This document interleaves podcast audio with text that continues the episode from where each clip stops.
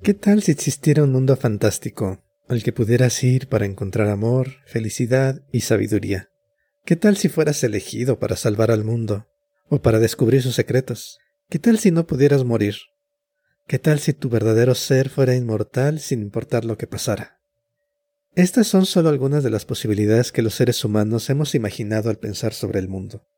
Y esas posibilidades no han sido mero entretenimiento, sino son maneras fundamentales de pensar, de sentir y de actuar en el mundo. Ese tipo de historias, esas formas de describir al mundo han sido centrales en la historia humana, y hablando ya sobre el tema de este podcast, también han sido centrales en la historia de la filosofía. Y es que la filosofía es acerca de inventar y reinventar esas historias sobre lo que somos. Es sobre poner en juego lo que sabemos del mundo y de nosotros. Es acerca de imaginar ideas que hagan sentido, ya sea para enfrentar nuestros problemas, para entenderlos o al menos para identificarlos. Por eso la filosofía no puede estar lejos de la ficción, de los medios y de los recursos narrativos de cada época, y del tipo de historia que ellos cuentan. Por eso, aquí hablamos de filosofía y anime. Bienvenidos a nuestro podcast. Bienvenidos a Diakefo, Filosofía y Anime, el día que reencarné como filósofo.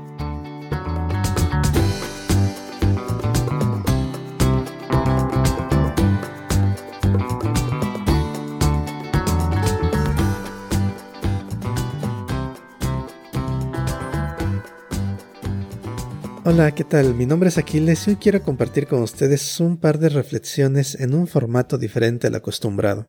En lugar de una conversación sobre un anime en particular, hoy les traemos un par de comentarios realizados por Javier y por mí sobre la relación entre filosofía y anime, al menos como nosotros la entendemos.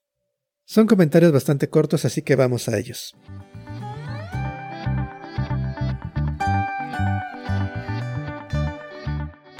¿Por qué filosofía y anime? La filosofía es entendida de diversas maneras, pero en casi toda concepción aparece como un campo profundamente intelectual, removido de aplicaciones prácticas, que consiste de textos difíciles de leer y de entender, y de conversaciones que no llegan a ningún lado. Por otro lado, el anime también ha sido entendido de varias formas, pero durante buena parte de su historia y por muchas personas, ha sido y es considerado un género de entretenimiento reservado para niños o adolescentes, con contenido superficial o de poco interés, con contadas excepciones, para el público culto o intelectual. ¿Cómo conectamos estos dos campos? Parecieran en algunos aspectos estar en posiciones opuestas. Por un lado, la filosofía es considerado algo sofisticado y profundo, que requiere lectura y pensamiento cuidadosos, que trata sobre las preguntas más abstractas y complejas sobre el mundo y sobre nuestra vida.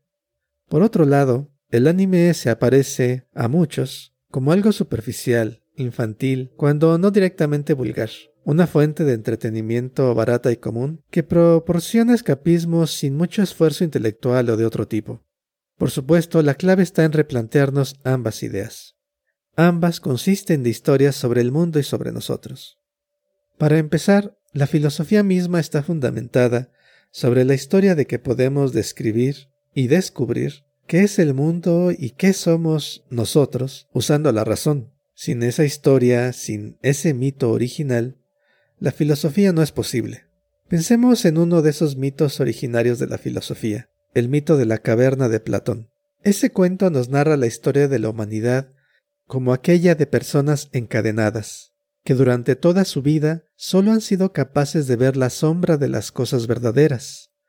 Y también nos dice que es posible, con el esfuerzo apropiado, liberarnos, ascender y salir con gran esfuerzo hacia el mundo luminoso de la verdad y del bien. Esa historia, sea una metáfora o no, contiene ideas sobre el mundo que caen en el terreno de lo fantástico, lo incomprobado y lo improbable. Es en esto donde el anime contemporáneo y la filosofía se encuentran. El anime está llena de historias de mundos, criaturas y elementos fantásticos. Dichas historias, si bien no intentan describir o encontrar verdades fundamentales del mundo, reflejan inevitablemente cómo pensamos sobre el mismo. Por ejemplo, la imagen del protagonista de anime que cruza hacia un mundo fantástico, donde magia increíble, monstruos terribles y aventuras imposibles se encuentran, ¿Acaso no refleja esa jornada ascendente del pensamiento filosófico que culmina en alcanzar la verdad y el bien? En muchas historias de anime seguimos asimismo al héroe, al elegido, que por alguna razón es el único capaz de salvar al mundo o de descubrir sus secretos. Esa misma excepcionalidad injustificada está en el relato de Platón, donde es el ser humano el ser que está encadenado, y también es el único ser que se concibe como capaz de salir de la caverna y alcanzar ese otro mundo donde la realidad habita. De la misma manera, la idea de que poseemos algo incambiable, algo que no muere, algo que es permanente, ya sea el alma, el conocimiento, la razón o la lógica, aparece en muchas historias fantásticas donde el espíritu o la mente de los protagonistas cambia de cuerpo y de mundo sin problemas. Bien podría decirse que todo lo anterior aplica a todo tipo de ficción, pero el anime tiene un aspecto en nuestros tiempos que lo hace particularmente útil y beneficioso para pensar a través de él las preguntas fundamentales del mundo. Y ese aspecto es que se aparece inmediatamente como una ficción, que al menos todavía no solo no tiene grandes pretensiones, sino que es todavía no tomada con la gran seriedad y prestigio que otras formas de ficción, como la literatura o el cine, ya poseen. En cambio, el anime se permite ser escandaloso, exagerado, abiertamente ficticio y con su misma manifestación de dibujos animados, se nos aparece de inmediato como algo creado con nuestras manos, y no como una imagen seria y exacta del mundo externo. Este es el poder que el anime puede ofrecer a las preguntas y a las teorías filosóficas. Nos da la fluidez, el tono ligero y lódico necesario para abordar problemas y preguntas fundamentales de manera distinta, de manera renovada. Más aún, ya que el anime es una forma de narrativa, posee también los poderes que toda ficción tiene. Nos permite entrar en situaciones concretas, específicas, no solo con la razón, sino también con la imaginación y con nuestras emociones. El alcance de una historia puede ser integral, cambiando no solo lo que pensamos, sino cómo nos sentimos y cómo actuamos. Y este último punto, combinado con su relativa ligereza, hace potente el anime en su encuentro con la filosofía. La filosofía bien puede hablar de lo general, de lo abstracto, y da razones o justificaciones para toda la cual acción, pero su misma naturaleza le impide alcanzar aquello que realmente nos mueve.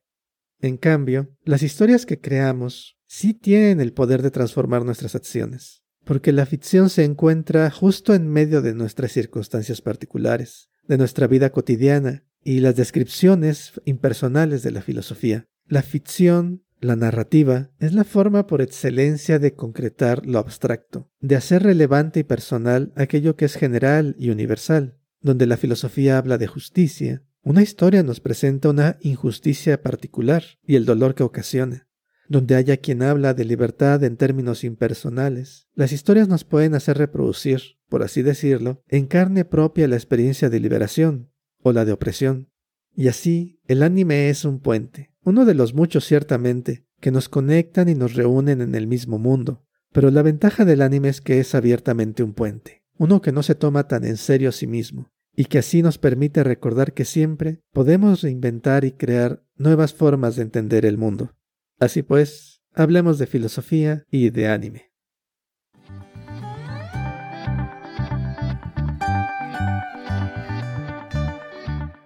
Hoy en día tenemos a la mano una gran variedad de oferta de productos culturales de entretenimiento que nos pueden servir como punto de fuga para liberar nuestras mentes de estrés y pesadumbre que conlleva las rutinas cotidianas.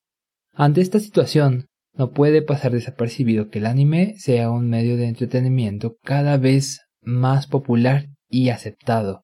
Esta situación puede llevar a preguntarnos qué de interesante puede tener un producto que tuvo su surgimiento en Japón, pero que hoy día puede llegar a cada rincón del planeta, Avanzando un poco más, también podemos preguntarnos si es que este medio se puede conectar de alguna manera con la filosofía.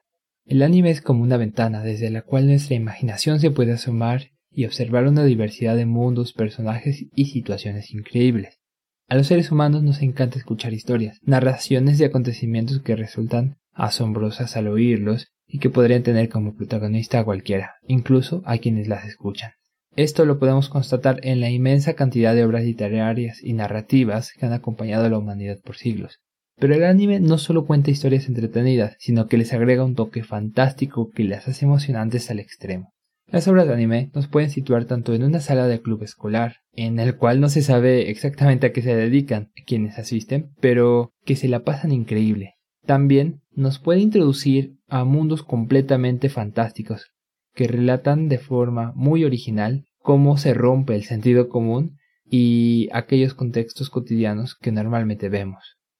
Podemos estar en países lejanos y desconocidos, en un viaje espacial, en mundos paralelos, visitas al futuro o visitas al pasado, en guerras milenarias. Ante tal diversidad, ¿quién no se sentiría curioso o curiosa por saber qué está pasando en estos mundos maravillosos? Otro atractivo del anime es la cantidad de situaciones que podemos encontrar y la paleta de colores con la que se iluminan las emociones que corren en los momentos relatados. Muchas veces temas tan serios como un conflicto político se pueden plantear de la manera más absurda provocando una inevitable carcajada. Otras cuestiones cotidianas como el enamoramiento, por ejemplo, y las dificultades que ello puede implicar, se relatan con todo el peso emocional y sentimental que hasta nos conmueven al grado de que se nos sale una empática lagrimita. Ante un medio tan diverso, resulta inevitable encontrar una esencia muy humana. A primera vista esto puede sonar un poco paradójico, pues el medio nos muestra mundos fantásticos, como ya hemos dicho. Pero si nos sentamos a observar con detenimiento, nos daremos cuenta que la expresión humana se asoma en diversos aspectos y nos ofrece una oportunidad para imaginar y reflexionar. Me explico mejor. La fuente de donde surge el anime con sus fantásticas e increíbles historias no es otra que la humanidad misma. Y no me refiero solamente a que hay una mente increíble que está ideando ese mundo, como podría ser el caso de Hayao Miyazaki, o todo su equipo de trabajo con quienes colabora en Estudio Ghibli. Obviamente son estos seres humanos quienes están detrás de la creación de la obra, pero más bien estoy pensando en aquellas fuentes que inspiraron a quienes dan vida al anime. Por fantásticas que parezcan estas situaciones, no dejan de tener un parecido a las situaciones que vivimos en la realidad humana. Ejemplos interesantes los podemos encontrar en las historias que relatan, por ejemplo, delicadas tramas políticas que más de una vez han sido exploradas en obras filosóficas o incluso que vemos en la vida cotidiana. Un caso que genera bastante interés es el plan maquiavélico que lleva a cabo Eren Yeager en Shingeki no Kyojin, en el cual genera un dominio político de su mundo. También podemos pensar en la importancia de las alianzas políticas que nos permiten superar a grandes adversarios, como en el caso de ReZero cuando Natsuki Subaru logra forjar una alianza importante para vencer a la Mabestia y al culto de la bruja. Pero como hemos dicho, estas historias pueden aterrizar en aspectos cotidianos que seguramente hemos vivenciado. Por ejemplo, un interesante caso es el de Hana, donde se culpa a los propios protagonistas por la muerte de su amiga Nenma. En este caso, Jinta y sus amigos no solo necesitan superar la situación, sino reconciliarse como amigos. De alguna manera está patente la idea de que la amistad franca puede ayudar a superar situaciones complicadas. Pero no solo se habla de temas que parecen un tanto infantiles, pues también encontramos aspectos interesantes que marcan la vida de una persona y que finalmente se vuelven el motor de todos sus actos. Este es el caso de Chioko Fujiwara, la protagonista de la película Millennium Actress, quien al tomar un impulso para buscar permanentemente a ese amado, nos revela que realmente el motor de su búsqueda no es el amado, sino la búsqueda misma que marca toda su carrera profesional y su vida en general. Un aspecto más, podemos identificar al anime como un reflejo del humano y que nos permite tener un acercamiento filosófico al medio con su potencia creativa y reflexiva que reside en su obra. No solo se trata de ver historias interesantes y coloridas, sino también emerge la posibilidad de cultivarnos y llevarnos a preguntar sobre aspectos que muestran estos relatos. En el castillo en el cielo se nos muestran los vestigios de una civilización antigua y poderosa que alcanzó un grado tecnológico increíble, pero también altamente destructivo. De alguna manera, la obra nos invita a imaginar cómo sería ese mundo si tuviéramos un poder tecnológico de ese grado. ¿Cuáles serían las consecuencias de darle a un grupo de dirigentes este tipo de poder tecnológico? ¿Qué riesgos traería para la humanidad? A veces también se nos da la oportunidad de pensar nuestro lugar en el mundo y la relación que tenemos con nuestro entorno así como con quienes cohabitamos en él. Un caso ejemplar es la película Los Niños Lobo. En dicha obra se viene a retratar, de forma muy poética por cierto, las formas en que podemos mantener una relación con el mundo y que nos pueden acercar un poco más a los entornos naturales que han sido gravemente afectados por la mano humana o que nos puede colocar en el complejo mundo de las relaciones humanas. Infinitas cosas más podemos reflexionar sobre el anime y sus contenidos, pero una cosa más diré. Esa fuerza creativa y reflexiva con la que nos emociona es justamente el aspecto más filosófico de la obra. Si pensamos la filosofía como este acto humano que nos permite tener un acercamiento crítico y reflexivo a aquellos asuntos que nos conmueven al grado de emocionarnos, entonces al ver al anime como este medio reflexivo y creativo, estamos teniendo la posibilidad de iniciar una maravillosa experiencia filosófica. Solo hace falta buscar la humanidad detrás de la obra. Gracias por acompañarnos en este episodio especial, esperamos haya sido de su interés y por supuesto están abiertas las vías de comunicación para sus comentarios y sugerencias. Nuestro correo electrónico filosofiayanime.gmail.com Pueden visitar nuestro sitio para encontrar todos los enlaces a nuestras redes sociales en filosofiayanime.com. Hasta la próxima.